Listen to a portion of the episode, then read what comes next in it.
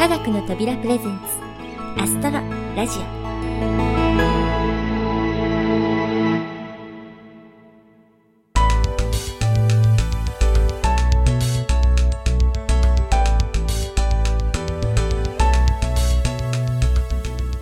皆さんこんにちは。パーソナリティの土屋ゆ子です。いよいよ梅雨の季節がやってきました。今年ここ東京では雨こそあまり降らないものの蒸し暑い曇り空か小雨の日が多いような気がします。皆さんのお住まいの地域はいかがでしょうか？できればね水源のある山の方にちゃんと雨が降ってほしいのですがそう都合よくはいかないようです。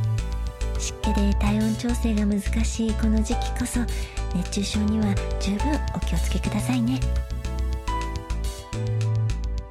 さてこのアストロラジオ。今回を入れて残すところあと2回となりました。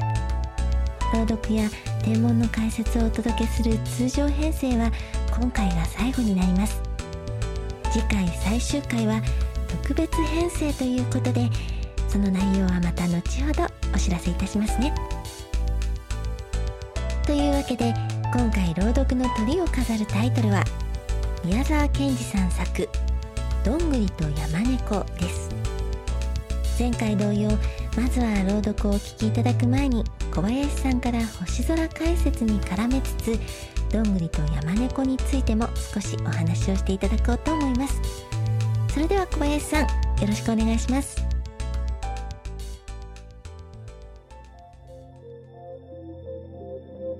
皆さんこんにちは。科学の扉小林です、えー早いものでアストロラジオの通常編成での配信は今回が最後。この解説コーナーも最終回となりました。とはいえいつも通り今月の星空にも触れたいですし宮沢賢治のこともということで、えー今回はその辺ひっくるめて、人と星空についてお話ししたいと思います。さて梅雨に入りまして見上げれば雲ばかりという日が多くなりました。この時期見頃のアークトゥールス。スピカ木星アンタレス土星。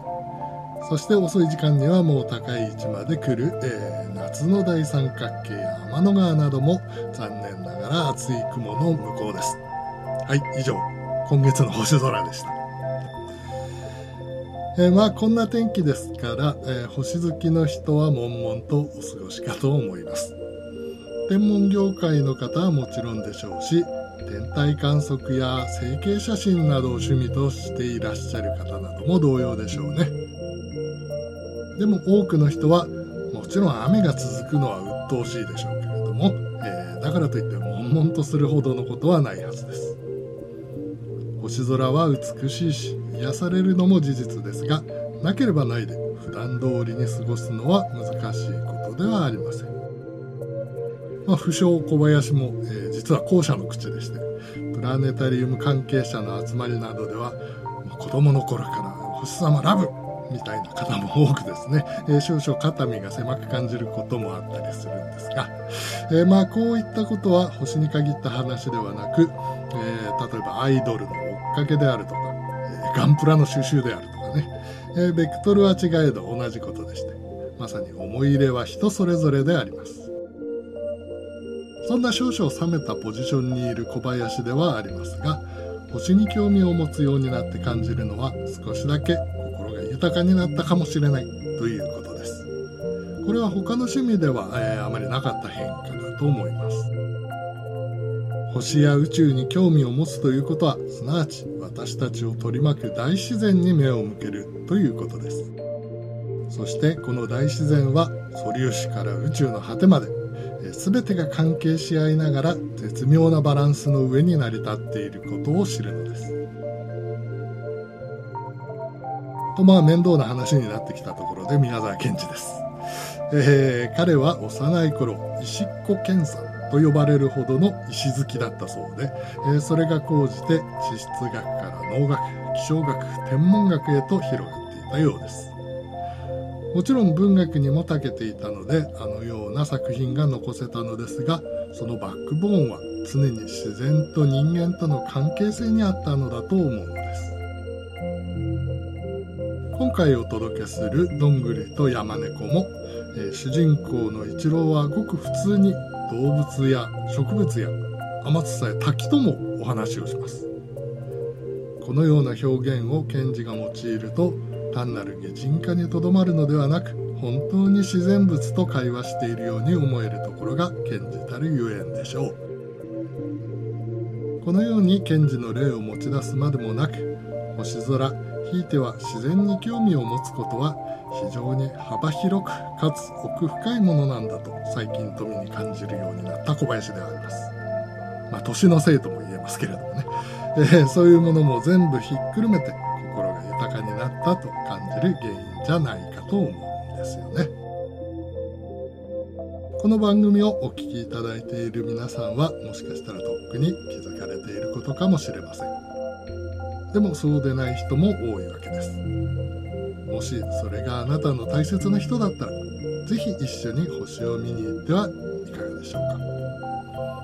2人でのんびり自然の声に耳を傾ければ何か関係性が変わるかもしれませんよ。というわけで小林の解説コーナーはこれにておしまいです。またいつかどこか星の下でお会いできれば嬉しいです。長らくのご愛聴誠にありがとうございました。それでは土屋さんの朗読で「どんぐりと山猫」お聴きください。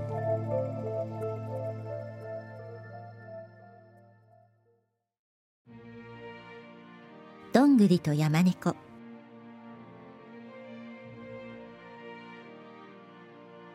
おかしなはがきがある土曜日の夕方一郎のうちに来ました。金田一郎様9月19日あなたはご機嫌よろしい方で結構です。明日面倒な裁判しますからおいでんなさい。飛び道具持たないでください。山猫杯。こんなのです。字はまるで下手で墨もガサガサして指につくくらいでした。けれども一郎は嬉しくて嬉しくてたまりませんでした。はがきをそっと学校のカバンにしまって家中飛んだり跳ねたりしました。寝床に潜ってからも山猫のにゃーとした顔やその面倒だという裁判の景色などを考えて遅くまで眠りませんでした。けれども一郎が目を覚ました時はもうすっかり明るくなっていました。表に出てみると周りの山はみんなたった今できたばかりのようにうるうる盛り上がって真っ青な空の下に並んでいました。一郎は急いでご飯を食べて一人谷川に沿った小道を上の方へ登っていきました。透き通った風がざーっと吹くと栗の木はバラバラと実を落としました。一郎は栗の木を見上げて「栗の木栗の木山猫がここを通らなかったかい?」と聞きました。栗の木はちょっと静かになって「山猫なら今朝早く馬車で東の方へ飛んで行きましたよ」と答えました東なら僕の行く方だね。おかしいな。とにかくもっと行ってみよう。栗の木ありがとう。栗の木は黙ってまた実をバラバラと落としました。一郎が少し行きますとそこはもう笛吹きの滝でした。笛吹きの滝というのは真っ白な岩の崖の中ほどに小さな穴が開いていてそこから水が笛のようになって飛び出しすぐ滝になってゴーゴー谷に落ちているのを言うのでした。一郎は滝に向いて叫びました「おいおい笛吹き山猫がここを通らなかったかい?」滝がピーピー答えました。山猫はさっき馬車で西の方へ飛んでいきましたよ。おかしいな。西なら僕の家の方だ。けれどもまあもう少し行ってみよう。笛吹きありがとう。滝はまた元のように笛を吹き続けました。一郎がまた少し行きますと一本のブナの木の下にたくさんの白いキノコがどってこどってこどってこと変な楽隊をやっていました。一郎は体をかがめて「おいキノコ山猫がここを通らなかったかい?」と聞きました。するとキノコは「山猫なら今朝早く馬車で南の方へ飛んで行きましたよ」と答えました。一郎は首をひねりました。南ならあっちの山の中だ。おかしいな。まあもう少し行ってみよう。キノコありがとう。キノコはみんな忙しそうにどってこどってことあの変な楽隊を続けました。一郎はまた少し行きました。すると一本のくるみの木の梢をリスがぴょんと飛んでいました。一郎はすぐ手招きしてそれを止めて「おいリス山猫がここを通らなかったかい?」と尋ねました。するとリスは木の上から額に手をかざして一郎を見ながら答えました。山猫なら今朝まだ暗いうちに馬車で南の方へ飛んでいきましたよ。南へ行ったなんて二床でそんなことを言うのはおかしいな。けれどもまあもう少し行ってみよう。リスありがとう。リスはもういませんでした。ただくるみの一番上の枝が揺れ隣のブナの葉がちらっと光っただけでした。一郎が少し行きましたら谷川に沿った道はもう細くなって消えてしまいました。そして谷川の南の真っ黒な茅の木の森の方へ新しい小さな道がついていました。一郎はその道を登っていきました。茅の枝は真っ黒に重なり合って青空は一切れも見えず道は大変急な坂になりました。一郎が顔を真っ赤にして汗をポトポト落としながらその坂を登りますとにわかにパッと明るくなって目がチクッとしました。そこは美しい金色の草地で草は風にざわざわなり周りは立派なオリーブ色の茅の木の森で囲まれてありました。その草地の真ん中に背の低いおかしな形の男が膝を曲げて手に皮鞭を持って黙ってこっちを見ていたのです。一郎はだんだんそばへ行ってびっくりして立ち止まってしまいました。その男は片目で見えない方の目は白くビクビク動き上着のような斑点のような変なものを着て第一足がひどく曲がってヤギのよう。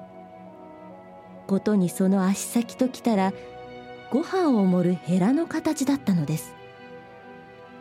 一郎は気味が悪かったのですがなるべく落ち着いて尋ねました。あなたは山猫を知りませんか？するとその男は横目で一郎の顔を見て口を曲げてニヤッと笑って言いました。山猫様は今すぐにここに戻っておでやるよ。お前は一郎さんだな。一郎はぎょっとして一足後ろに下がって「え僕一郎です。けれどもどうしてそれを知ってますか?」と言いました。するとその期待な男はいよいよニヤニヤしてしまいました。そんだらはがき見たべ見ました。それで来たんです。あの文章はずいぶん下手だべと男は下を向いて悲しそうに言いました。一郎は気の毒になってさあなかなか文章がうまいようでしたよ。と言いますと男は喜んで息をハーハーして耳のあたりまで真っ赤になり着物の襟を広げて風を体に入れながら「あの字もなかなかうまいか?」と聞きました。一郎は思わず笑い出しながら返事しました「うまいですね。5年生だってあのくらいには書けないでしょ。う」すると男は急にまた嫌な顔をしました。5年生っていうのは尋常5年生だべその声があんまり力なく哀れに聞こえましたので一郎は慌てて言いました「いいえ大学校の5年生ですよ」すると男はまた喜んでまるで顔中口のようにしてニタニタニタニタ笑って叫びました。あのハガキはわしが書いたのだよ一郎はおかしいのをこらえて「全体あなたは何ですか?」と尋ねますと男は急に真面目になって「わしは山猫様の馬車別当だよ」と言いましたその時風がどーっと吹いてきて草は一面波立ち別当は急に丁寧なお辞儀をしました。一郎はおかしいと思って振り返ってみますとそこに山猫が黄色な陣羽織のようなものを着て緑色の目をまん丸にして立っていました。やっぱり山猫の耳は立って尖っているなと一郎が思いましたら山猫はぴょこっとお辞儀をしました。一郎も丁寧に挨拶しました。いやこんにちは。昨日はハガキをありがとう。山猫はひげをピンと引っ張って腹を突き出して言いました。こんにちは。よくいらっしゃいました。実はおとといから面倒な争いが起こってちょっと裁判に困りましたのであなたのお考えを伺いたいと思いましたのです。まあゆっくりお休みください。じきどんぐりどもが参りましょう。どうも毎年この裁判で苦しみます。山猫は懐から巻きタバコの箱を出して自分が一本加え「いかがですか?」と一郎に出しました。一郎はびっくりして「いえ」と言いましたら山猫は応用に笑って「まだお若いから」と言いながらマッチをシュッと吸ってわざと顔をしかめて青い煙をふーっと吐きました。山猫の馬車別当は気をつけの姿勢でしゃんと立っていましたがいかにもタバコの欲しいのを無理にこらえているらしく涙をボロボロこぼしました。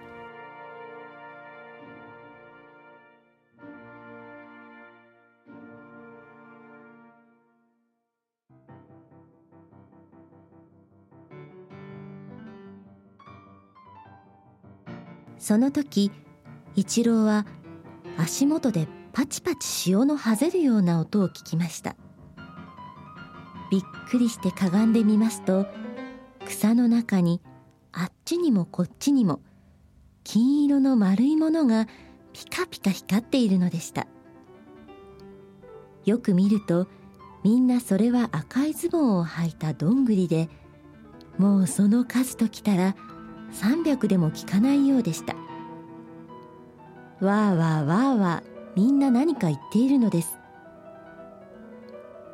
ああたな。アリのようにやってくる。おいさあ早くベルを鳴らせ。今日はそこが日当たりがいいからそこのとこの草を刈れ。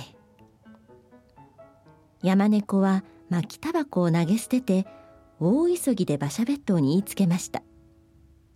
馬車別当も大変慌てて腰から大きな鎌を取り出してザックザックと山猫の前のとこの草を刈りました。そこへ四方の草の中からどんぐりどもがギラギラ光って飛び出してわーわーわーわー言いました。馬車別当が今度は鈴をガランガランガランガランと振りました。音は茅の森にガランガランガランガランと響き金のどんぐりどもは少し静かになりました。見ると山猫はもういつか黒い長いシュスの服を着てもったいらしくどんぐりどもの前に座っていました。まるで奈良の大仏様に参詣するみんなの絵のようだと一郎は思いました。列島が今度は皮むちを23遍。ヒューパチ。ヒューパチッと鳴らしました。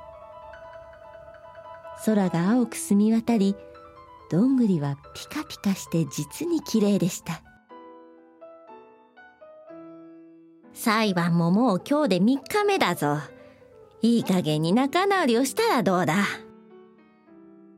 山猫が少し心配そうにそれでも無理に威張って言いますとどんぐりどもは口々に叫びました。いえいえダメです。何と言ったって頭の尖ってるのが一番偉いんです。そして私が一番尖っています。いいえ違います。丸いのが偉いのです。一番丸いのは私です。大きなことだよ。大きなのが一番偉いんだよ。私が一番大きいから私が偉いんだよ。そうでないよ。私の方がよほど大きいと昨日もハンディさんがおっしゃったじゃないか。ダメだそんなこと。背の高いのだよ。背の高いことなんだよ。おしっこの偉い人だよ。おしっこをして決めるんだよ。もうみんなガヤガヤガヤガヤ言って何が何だかまるで蜂の巣をつっついたようでわけがわからなくなりました。そこで山猫が叫びました。やかましいここをなんと心得る。静まれ。静まれ。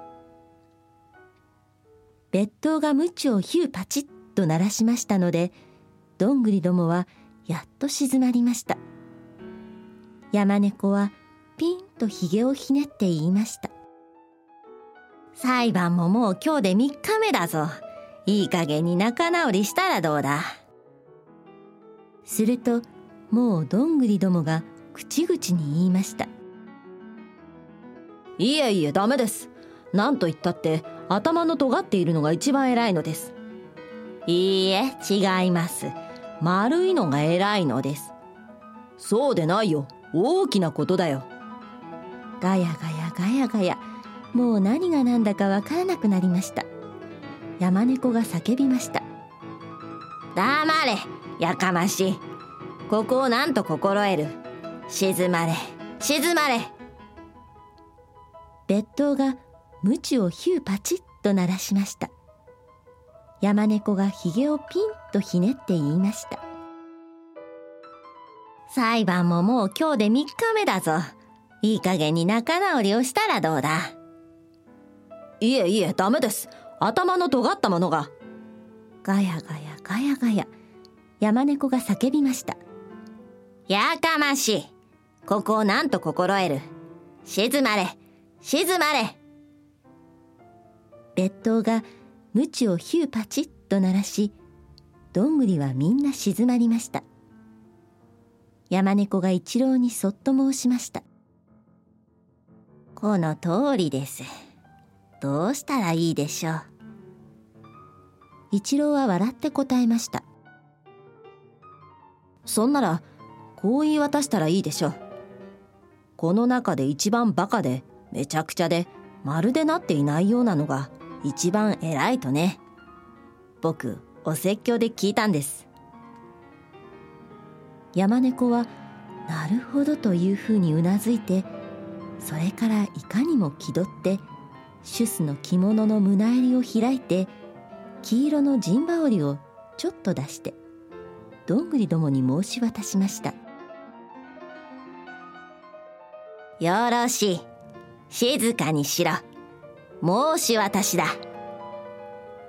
この中で一番偉くなくてバカでめちゃくちゃで点でなっていなくて頭の潰れたようなやつが一番偉いのだ。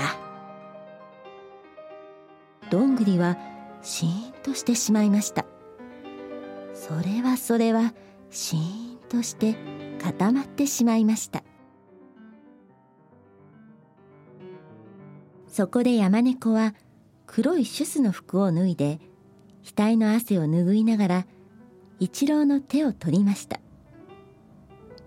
別当も大喜びで五六遍鞭をヒューパチヒューパチヒューヒューパチと鳴らしました。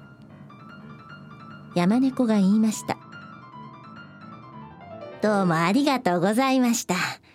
これほどのひどい裁判をまるで1分半で片付けてくださいました。どうかこれから私の裁判所の名誉判事になってください。これからもはがきが行ったらどうか来てくださいませんか。その度にお礼はいたします。承知しました。お礼なんかいりませんよ。いいえ。お礼はどうか取ってください。私の人格に関わりますから。そしてこれからははがきに金田一郎殿と書いてこちらを裁判所としますがようございますか？一郎が「ええ構いません」と申しますと山猫はまだ何か言いたそうにしばらくひげをひねって目をパチパチさせていましたがとうとう決心したらしく言い出しました。それからはがきの文句ですがこれからは用事これありにつき明日出頭すべしと書いてどうでしょう。一郎は笑っていました。さあなんだか変ですね。そいつだけはやめた方がいいでしょう。山猫はどうも言いようがまずかった。いかにも残念だというふうにしばらくひげをひねったまま下を向いていましたがやっと諦めて言いました。それでは文句は今までの通りにしましょう。そこで今日のお礼ですがあなたは金のどんぐり一升と塩酒の頭とどっちをお好きですか？金のどんぐりが好きです。山猫は鮭の頭でなくてまあよかったというように口早に馬車別当に言いました。どんぐりを一升早く持ってこい。一升に足りなかったらメッキのどんぐりも混ぜてこい。早く。別当はさっきのどんぐりをマスに入れて測って叫びました。ちょうど一升あります。山猫の陣羽織が風にバタバタ鳴りました。そこで山猫は大きく伸び上がって目をつぶって半分あくびをしながら言いました。ああよし。早く馬車の支度をしろ白い大きなキノコでこしらえた馬車が引っ張り出されました。そしてなんだかネズミ色のおかしな形の馬がついています。さあお家へお送りいたしましょう。山猫が言いました。二人は馬車に乗りベッドはどんぐりのマスを馬車の中に入れました。ヒューパチ。馬車は草地を離れました。木や藪が煙のようにぐらぐら揺れました。一郎は金のどんぐりを見山猫はとぼけた顔つきで遠くを見ていました。馬車が進むに従ってどんぐりはだんだん光が薄くなって間もなく馬車が止まった時は当たり前の茶色のどんぐりに変わっていました。そして山猫の黄色な陣羽織も別当もキノコの馬車も一度に見えなくなって一郎は自分の家の前にどんぐりを入れたマスを持って立っていました。それからあと山猫はいというはがきはもう来ませんでした。やっぱり出頭すべしと書いてもいいと言えばよかったと一郎は時々思うのです。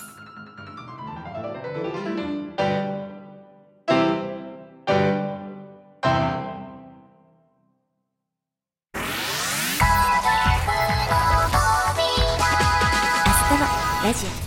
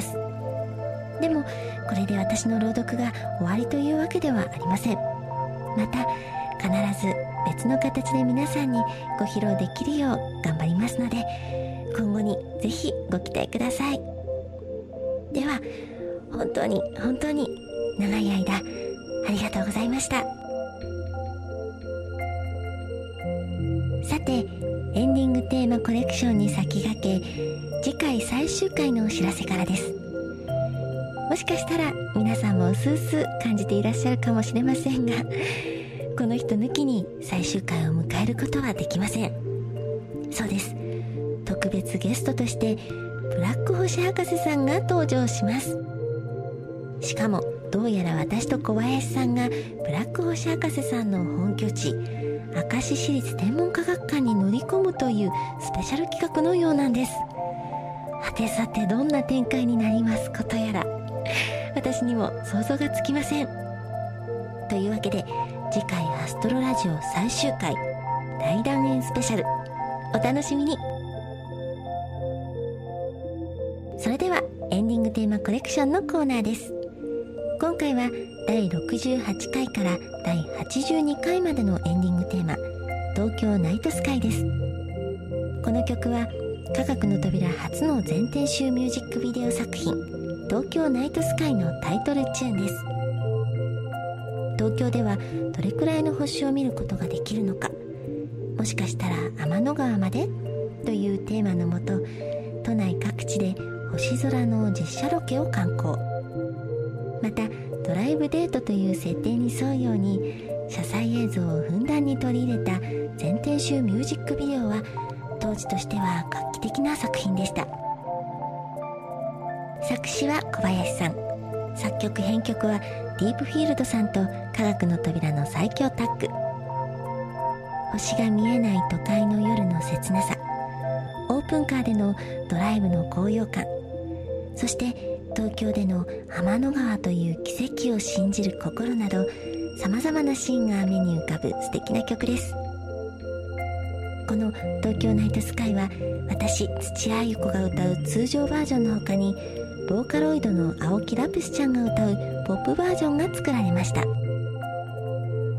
ポップバージョンは株式会社スタジオディーンさんのご協力のもと通常バージョンとはアレンジや映像エフェクトを変えかなりイメージの異なるバージョンが出来上がりました。というわけで今回の「東京ナイトスカイは通常バージョンとポップバージョンの両方をクレジットの後にお聴きいただこうと思います。